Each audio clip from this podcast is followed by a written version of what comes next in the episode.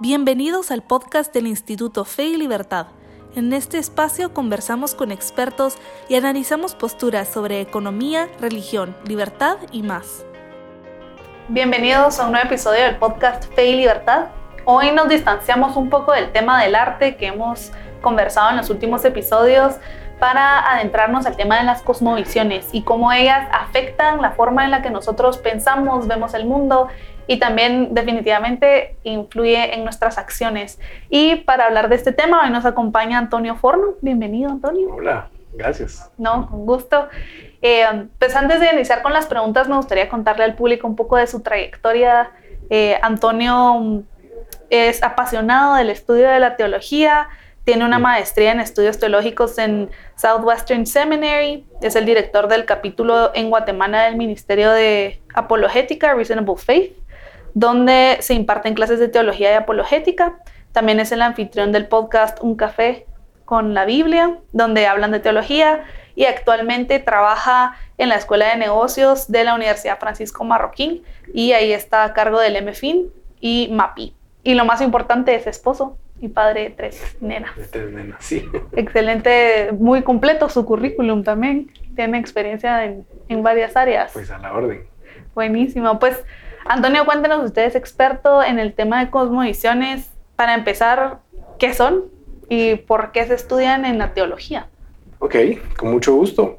Una cosmovisión, la palabra cosmovisión viene de la palabra alemana Weltanschauung, que es una palabra compuesta. Welt es mundo y Anschauung, visión. Entonces, juntas, visión del mundo, cosmovisión. Eh, este término fue utilizado por primera vez desde tiempos de Kant por filósofos alemanes para describir la manera en que una persona mira y percibe el mundo. Sí. Em, este término empezó en, filosofía, pero luego se fue expandiendo a otras áreas eh, como ciencias, sociología y otras áreas académicas. Em, y también ha llegado al cristianismo. ¿okay? Em, en palabras sencillas o el concepto de una cosmovisión es la manera en que uno percibe el mundo y cómo de acuerdo a esta manera uno ordena su vida, vive su vida y, la, vive, ¿verdad? Claro. Em, es, es, como si tú tienes unos lentes verdes, tú vas a ver todo verde, pero si de la nada te los cambian y te ponen unos rojos, tú vas a ver las cosas distinto. Entonces, las personas ven de distinta forma el mundo y lo que sucede en el mundo, ¿verdad? Y, no necesariamente son maneras similares, pueden ser muy, muy opuestas, ¿verdad? Muy y, de acuerdo a eso van a ordenar su vida eh, de distinta forma. Yo creo que hay, hay, varios ejemplos en los que podemos ver cómo, cómo eso incide en, en, el criterio que tiene, que tiene la gente al momento de, ¿verdad? de enfrentarse a ciertas situaciones, por ejemplo, la controversia que hubo alrededor de Roe versus Wade, de la película de Buzz Lightyear, o lo que está pasando recientemente en Target, que tiene a todo el mundo, incluso aquí en Guatemala, ¿verdad? A veces uno piensa que es como, no, los Estados Unidos, pero también aquí pasa mucho. ¿Viste lo que está sucediendo en Target? Em, están vendiendo eh, ropa para niños con el tema del LGTB, ¿verdad? En, junio es el Pride Month en Estados Unidos y han puesto todas estas eh, prendas y la misma acción ha, causado reacciones distintas a distintas personas. Por ejemplo, personas que están a favor de eso. Eh, el último video que vi es de una persona que está en Target, está filmándose, está así a modo selfie y dice, quitaron toda esta ropa. Mi hija es no binaria. No sé por qué le dice hija, porque no se sabe, ¿verdad? O sea, es no binaria. Y le han quitado todo esto. Eh, qué triste. Podemos hacer mejor como humanos. Podemos hacer las cosas mejor. Quieren eliminar a mi hija. Imagínate. Sí. Eh, mientras que otros reaccionan de una manera diametralmente opuesta. Hay canciones ya que que están circulando ahí. La, más famosa actualmente es una que está tratando de, o invita a boicotear Target. Sí. Por esto mismo, ¿verdad? Y las acciones, el, market cap, que es el valor de la empresa, bajó 9 billones. ¡Wow! Imagínate, en cosa de pocos días, 9 billones por, por esto. Ellos le están llamando a esto un backlash. Eh, la gente está reaccionando y está boicoteando porque no está de acuerdo. Entonces, el mismo evento son, provoca reacciones totalmente distintas. Lo que hay detrás es una cosmovisión. Para algunos esto es bueno, para otros esto no es bueno. ¿Y cómo reacciona uno frente a esta polémica, frente a esta controversia? Porque evidentemente nosotros como cristianos, como católicos o evangélicos, independientemente de cuál sea la, ¿verdad? la rama que, que, que practiquen, eh, pues defendemos, por ejemplo, la familia, etcétera. Y este tipo de, de reacciones, por ejemplo, decir, están eh, invisibilizando, como dice la gente, a mis, a mis hijos, o esto es un, o sea, que hayan quitado esta mercancía de Target hace, ¿verdad? Es como un retroceso. ¿Y cómo, cómo nos enfrentamos a eso? Porque a veces uno siente que se está metiendo al circo, digamos. O sea, ¿cómo, cómo soy fiel a mi, cosmolo, a mi cosmovisión sin sin pelearme con todo el mundo, sin sentir que estoy en una guerra. Yo creo que es cuestión de ser fiel a, tus convicciones y hacer lo que está bajo tu alcance hacer. La invitación actualmente es boicotear, o sea, dejar de ir ahí, por lo menos en este mes. Eso creo que es lo único que, que, puedes hacer y educar a los que te rodean sobre cómo esto es malo según tu cosmovisión y defender por qué. ¿Por qué crees que esto es malo? Eh, creo que es de las cosas que podríamos hacer. Sí. Pues yo creo que vamos a seguir platicando de esto un poquito más adelante, pero cuéntenos cuáles son las principales cosmovisiones, porque entiendo que hay muchísimas, pero... Sí, yo te puedo decir las del mundo de Occidente, Ajá. Eh, porque son tal vez las más relevantes, obviamente, para nosotros. Claro. Eh, y te las puedo decir a partir de, desde que inició el cristianismo porque desde que inició el cristianismo con, con Constantino y se oficializó el cristianismo, la cosmovisión dominante fue el cristianismo, hasta eh, el periodo de la Ilustración, siglo XVII y XVIII, en donde se le empieza a dar una gran confianza a la racionalidad humana, a las ciencias, eh, avances en tecnología, empezamos a entender cómo funciona el mundo y esto hace crear un escepticismo a todo lo religioso, un rechazo a todo lo religioso, lo empieza a catalogar como, como eh, superstición, ¿verdad? Em, a partir de ahí em, empieza un cambio en la historia de Occidente con el modernismo, la época moderna. Entonces, te puedo decir cuál ha sido la historia brevemente del mundo occidente a partir del cristianismo. El cristianismo es la cosmovisión que dice que hay un Dios, creador del cielo y la tierra, que ha hecho un universo con un propósito perfectamente diseñado, que ha hecho a la humanidad a su imagen y semejanza para que dominen la tierra y extiendan su reino.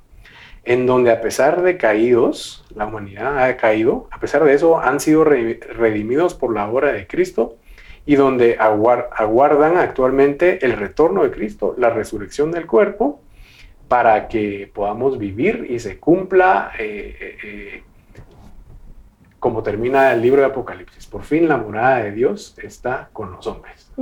Esa es la cosmovisión cristiana. Luego está el naturalismo, que es el que te digo que empieza en la época moderna, que son es los ateos. Ellos dicen, no hay metafísica, no hay nada sobrenatural, no existe nada fuera de lo que percibimos naturalmente, no hay dioses, no hay espíritus, eh, empieza la ilustración, siglos XVII y XVIII. La religión y lo espiritual son algo retrógrado que ya no necesitamos creer para explicar nuestro mundo y que todo esto es algo mítico que hay que abandonar. Eh, las restricciones impuestas por las religiones restringen el desarrollo de la humanidad. Dicen que el universo es un accidente, el humano también es, surge por procesos accidentales que ambos están destinados a la extinción, que nada sucede después de morir y que no hay una moral relativa, que no hay una moral objetiva. Una versión del naturalismo o versiones del naturalismo es el marxismo y neomarxismo y últimamente el postmodernismo. Ese ha sido como el orden, digamos. Ah, en la actualidad hemos terminado con el postmodernismo. Pero te narro brevemente ambas. Entonces, el marxismo y postmodernismo son versiones del ateísmo. Miran al mundo con ojos de desigualdad y lucha de poder. En el mundo, dice, hay opresores y oprimidos. Los opresores oprimen a las víctimas por medio de metanarrativas que estos construyen y hacen a otros creer como la verdad pero no son objetivas y lo que hay que hacer es deconstruirlas, desarmarlas. El capitalismo, por ejemplo, es una narrativa económica que oprime a los pobres. La solución es liberarlos de tal opresión. No solo en la economía, sino en cuestiones y áreas de la cultura hay desbalances de poder y hay gente oprimida, las mujeres, los homosexuales. Hay que cambiar estas narrativas que los oprimen al ser versiones del ateísmo, estas dos, y pensar que no hay nada fuera de lo natural, no hay nada trascendente, piensan que el problema de la humanidad no es algo como el pecado, sino el problema de la humanidad está a nivel de la sociología, estructuras sociales, desbalances donde unos son oprimidos por otros. Y lo que hay que hacer es cambiar estos desbalances. Al cambiarlas, los problemas desaparecerán, lo que Marx pensaba que era el comunismo, un estado utópico donde no habrían problemas, ¿verdad? Em, como te digo, no creen que el, que el, pecado sea el problema de la, de la, humanidad y que esto explique todo lo, lo mal que vemos y que nos esclaviza, no. La libertad no se define como liberación del pecado, sino como balanzas sociales. ¿verdad? Entonces, em, esa es una breve narración de, cómo entienden eh, el mundo estas cosmovisiones. Claro, y, vemos esa transformación, ¿verdad? Porque mientras más nos acercamos, digamos, a la actualidad, ha quedado muy rezagado el papel del cristianismo en, la vida. Y creo que también parte de la cosmovisión es cómo aplicamos todo este conocimiento a nuestro día a día, ¿verdad? Nuestra, en la en lo que creemos y, nuestras convicciones y la forma en la que nosotros nos comportamos con los demás. Y yo creo que es difícil ser cristiano actualmente. Hay, hay poco... Claro, ¿sabes, ¿sabes por qué es difícil? Porque una característica de las cosmovisiones es que son globalistas. Por ejemplo, el cristianismo dice Mateo, la comisión de Mateo 28 es vayan y hagan discípulos a todas las naciones. Y eso es lo que narra el libro de Hechos y todas las epístolas van narrando cómo los apóstoles van propagando el evangelio e invitándolos a, someterse al reino de Dios. Sí. El eh, manifiesto comunista de Marx termina diciendo eh, llamando a las personas a levantarse a crear una revolución porque tenemos un mundo que ganar. Así, literalmente, te lo te lo hago quote. Tenemos un mundo que ganar. Em, el ateísmo ve que el, el, problema o interpreta que el problema de la humanidad es la superstición religiosa, que, que nos oprime, que no nos deja vivir libremente, que nos dice cómo tenemos que eh, llevar un matrimonio, como tenemos que llevar una familia y es autoritativo sobre nosotros y tenemos que someternos y no deberíamos, ¿verdad? Eh, por ejemplo, un ateo muy famoso se llama Richard Carrier y él culpabiliza el cristianismo del mal que hay en el mundo, ¿verdad? Y él dice, yo batallo en temas importantes contra el cristianismo, en temas como la resurrección, porque estoy convencido de que el cristianismo daña a las personas y a, los prójimos, ¿verdad? Yo estoy decidido a deshacer el cristianismo. Entonces, las, las, las cosmovisiones se pelean por el espacio público. Claro.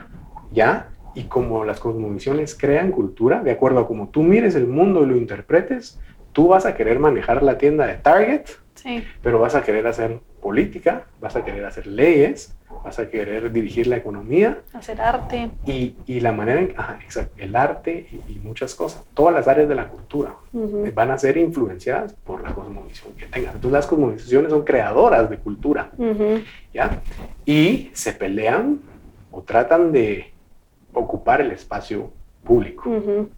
Las instituciones educativas, las corporaciones, y de hecho, la época moderna eso ha logrado hacer.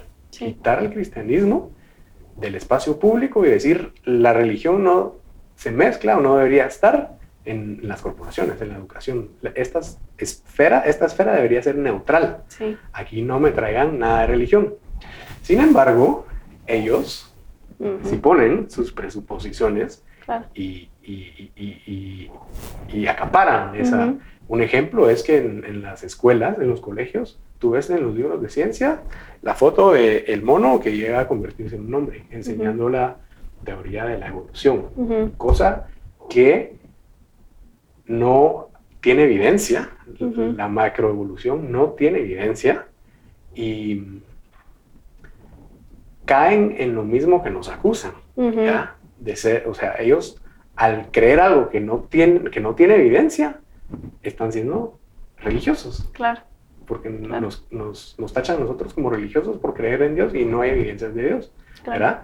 Y ponen eso en la esfera pública. Entonces, en, si en la, en la esfera pública domina la cosmovisión naturalista, es, ocurre lo que tú dices, es muy difícil vivir como cristiano en la esfera secular, donde han expulsado a Dios, ¿verdad?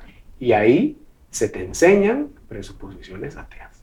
Y sabe, importante esto que usted menciona, porque al final cuando nos acostumbramos a que cada vez esté menos presente Dios en, en la vida, en la vida.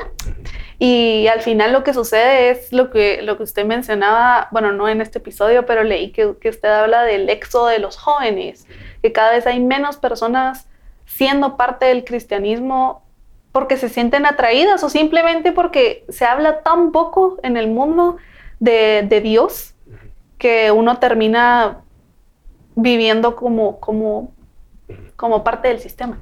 El éxodo juvenil, precisamente, las estadísticas dicen que alrededor del 50% de jóvenes que crecieron y se formaron en una familia cristiana, en el primer año de la U abandonan el cristianismo. Precisamente porque en esa esfera reinan presuposiciones ateas, ¿verdad?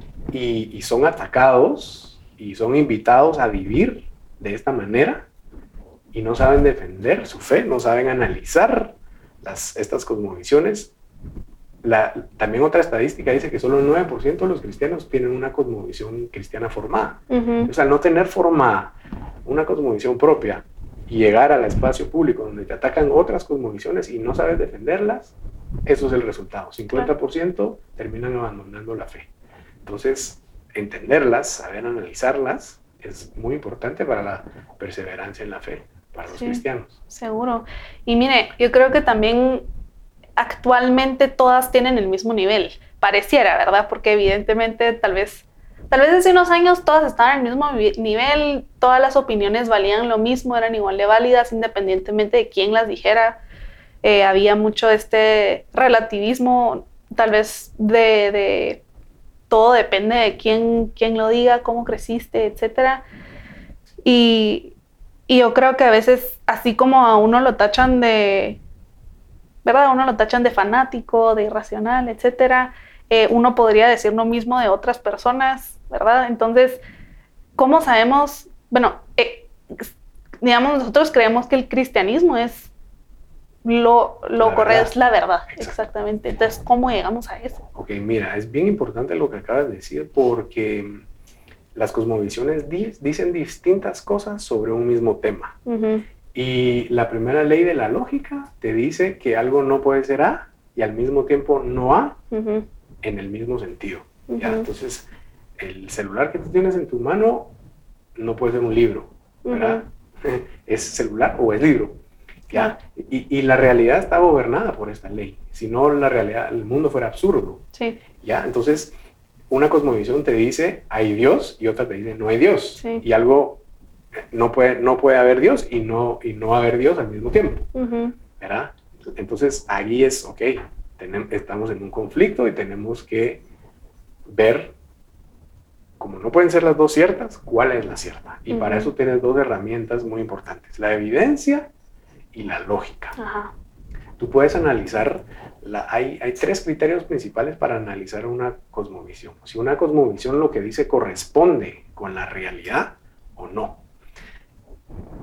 El ateísmo dice que no hay Dios, ¿verdad? Y explica el origen de la vida por medio del proceso de evolución de Charles Darwin. Eh, Pero no hay evidencia de eso, no hay evidencia de macroevolución. Por el contrario, el cristianismo sostiene que hay evidencia de la existencia de Dios. Eh, con el argumento cosmológico Calam, por ejemplo, que el universo comenzó a existir de la nada. Antes no había tiempo, espacio, materia, nada. Y esto ha sido probado científicamente. Entonces, eh, el universo comenzó a, existir es algo que los científicos todos están de acuerdo. Tuvo un comienzo, ¿ya? Y, y el cristianismo te dice, ese comienzo tuvo que ser algo fuera de lo material, de lo espacial y de lo temporal, porque antes no existía eso. Tiene que ser algo trascendente y tiene que tener una causa y la causa tiene que ser trascendente. Eh, el ateísmo te explica el origen del universo diciéndote que el universo se autocreó, un proceso autoactivado. Pero eso de, eh, desde tiempos de Agustín, él, lo dijo, eh, de Aquino, perdón, es, es absurdo, pues por, para que algo se cree a sí mismo, su existencia está preimplicada antes, debe existir antes. Entonces, eh, ves que hay, hay dos formas de explicar el origen del universo, cuál es la más racional. Decir que algo de la nada surgió sin causa, decir que de la nada algo sale o decir tuvo que haber una causa. Entonces sería la primera. Esa sería... la primera forma. Ajá, la primera forma, correcto. Ver si lo que dice una cosmovisión corresponde con la realidad. La otra es si lo que dice una cosmovisión es coherente lógicamente. O si se contradice. Si una cosmovisión afirma A y luego afirma B y estas se contradicen, la cosmovisión es, es, falsa, ¿verdad? Porque la realidad no es absurda. Em, un ejemplo del ateísmo es que te dicen que el universo es un proceso accidental que no tiene un propósito, no tiene un significado. Fue un accidente y así como surgió, así va a desaparecer. Está destinado a desaparecer. Pero luego te dicen que la humanidad tiene un propósito y tiene significancia, el humanismo, ¿verdad? Eh, entonces, por un lado te están diciendo el todo no tiene significado, pero una parte del todo sí lo tiene lo cual es una contradicción, porque si todo un sistema tiene cero valor, ninguna de sus partes puede, tener, valor. Si una de sus partes tiene, aunque sea un poco de valor, el sistema tendría un poco de valor. Pero ves, hay una contradicción. Y la, el otro criterio es si son eh, consistentes existencialmente, si se puede vivir bajo, bajo lo que dice una cosmovisión.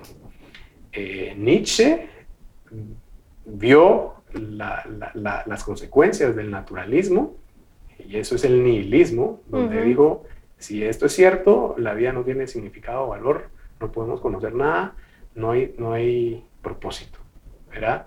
Y sin embargo, las personas ateas todos los días se levantan de la mañana, en la mañana ponen un pie fuera de la cama y todo lo que hacen lo hacen por un propósito. Nadie vive nihilísticamente, nadie puede vivir nihilísticamente. Por eso surgió el existencialismo, ¿verdad? Una, una respuesta, un intento por trascender el nihilismo y pensar que, que, sí hay significado, ¿verdad? Porque sencillamente el humano no puede vivir como si las cosas no tienen significado. Claro, sería una desesperación total todo el tiempo. Sería una locura.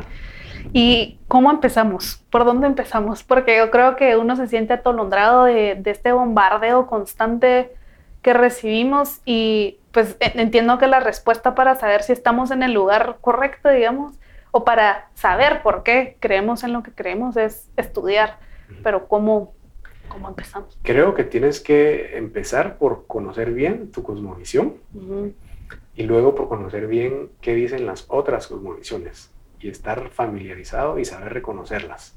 Y luego tener una preparación para poder criticarlas con estos tres criterios que te digo. Claro. ¿Cómo se critican estas cosmovisiones? Eh, para poder defenderte. Y luego saber defender tu cosmovisión en el espacio público.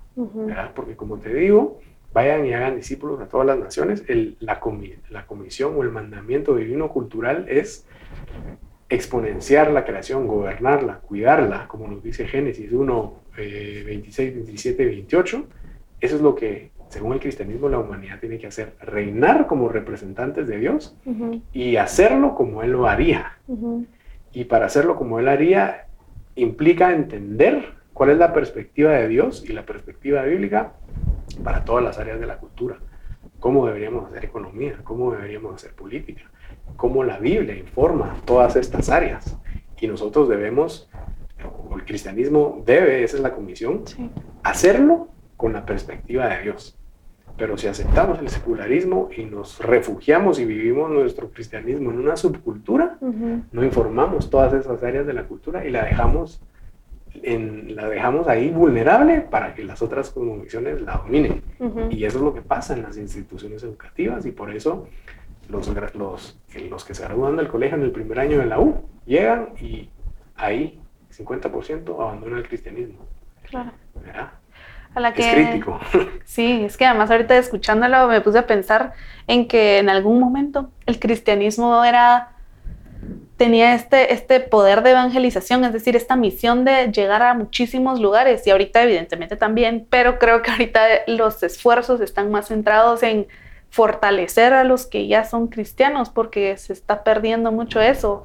Entonces, ¿qué, qué, qué, esa es la importancia de la apologética en el cristianismo. Saber defender tu fe. Claro. Pues ya estamos acercándonos al final eh, y me gustaría preguntarle si tiene algunos recursos que nos pueda recomendar para profundizar un poco más en el tema. Claro que sí. Mira, está un libro excelente que se llama El universo de al lado. No sé si está en español, en inglés es The Universe Next Door, de James Sire te da una perspectiva histórica y filosófica de las cosmovisiones.